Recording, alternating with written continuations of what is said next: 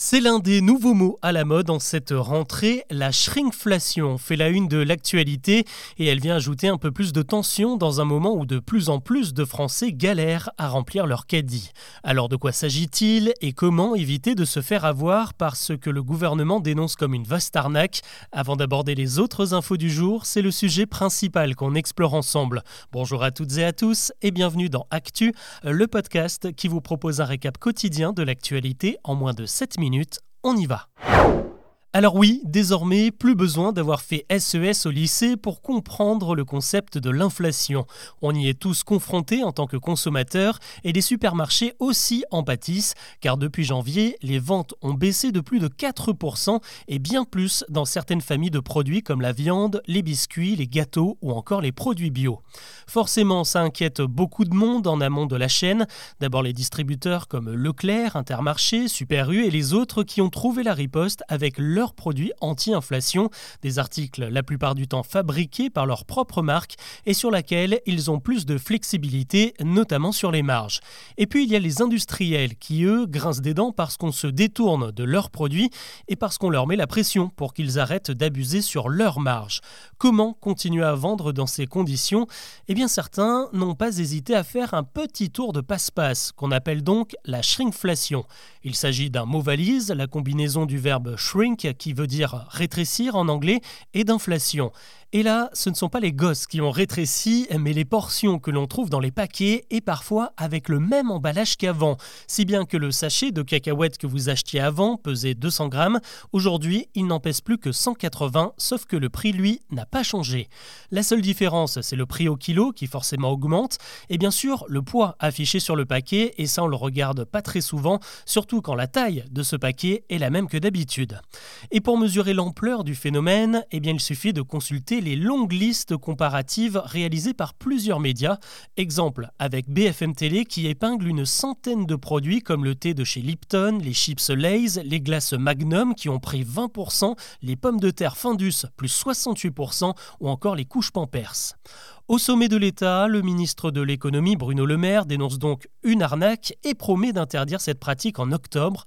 Alexandre Bompard, le patron de Carrefour, lui a décidé de balancer et de se faire un peu de promo au passage. Dès lundi, les produits qui ont pratiqué la shrinkflation seront étiquetés dans les rayons des supermarchés pour prévenir les consommateurs.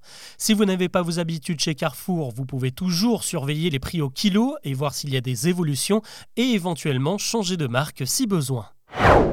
L'actu aujourd'hui, c'est aussi ce drame dans un lycée de Poissy, en région parisienne.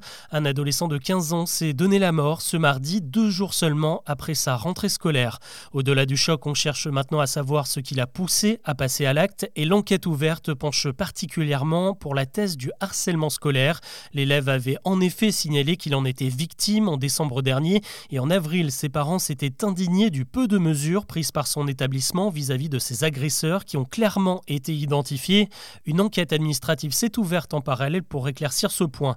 Brigitte Macron a rencontré les parents du jeune homme ce jeudi alors que la lutte contre le harcèlement scolaire est justement l'une des grandes causes de cette rentrée 2023. Allez, plus léger, est-ce que ça vous dirait de voyager un peu moins cher l'année prochaine? C'est en tout cas la promesse du ministre des Transports qui confirme le lancement d'un pass rail dans une interview à Télématin ce jeudi. Il sera disponible à partir de l'été prochain, ouvert à tous et permettra de voyager en illimité sur le réseau TER et Intercité pour 49 euros par mois. L'idée, c'est surtout de soulager hein, ceux qui prennent ce type de transports régionaux plusieurs fois par semaine. À terme, ce pass pourrait même s'étendre au bus, au métro et au tramway. L'Empire contre-attaque, le gouvernement chinois organise la riposte alors que plusieurs pays du monde ont pris la décision ces derniers mois d'interdire TikTok à leurs fonctionnaires, notamment aux États-Unis. Ils ont peur que le réseau social récupère des infos confidentielles ou stratégiques au profit de la Chine. Eh bien ce jeudi, Pékin vient d'interdire l'utilisation des iPhones d'Apple et plus largement de toutes les marques de smartphones fabriquées en Occident. Là aussi, ça concerne les fonctionnaires, hein, pas le reste de la population, mais ça suffit à provoquer la colère de Tim Cook, le patron d'Apple, qui craint une fuite des investisseurs. Et surtout, le timing n'est pas idéal à quelques jours de la keynote censée présenter l'iPhone 15 et les autres nouveautés de la marque. C'est un classique du mois de septembre. Chaque année, les Journées du patrimoine vous proposent de découvrir des centaines de lieux chargés d'histoire et généralement interdits au public en temps normal. Et comme à chaque fois, il va y avoir beaucoup de curieux qui vont se presser au palais de l'Élysée pour visiter l'antre du président de la République. Eh bien, si ça vous intéresse, les inscriptions pour l'Élysée ouvrent justement ce jeudi soir à 18h. Une formalité incontournable hein, car c'est uniquement sur réservation. Il faudra d'ailleurs choisir un créneau bien précis entre 8h du matin matin et 17h30. Ne tardez pas trop car euh, le nombre de places est évidemment limité. Tout se passe sur le site officiel élysée.fr. Les journées du patrimoine, c'est partout en France les 16 et 17 septembre, autrement dit le week-end prochain. Comment s'appelleront les bébés qui naîtront ces prochains mois Comme chaque année, le livre L'officiel des prénoms fait ses pronostics et décrypte les tendances dans sa nouvelle édition publiée ce jeudi aux éditions First. Les autrices s'aventurent même à un petit classement pour 2024. Ce sera a priori Gabriel, Léo, Raphaël pour le top 3 des garçons et Alba, Louise et Jade chez les filles.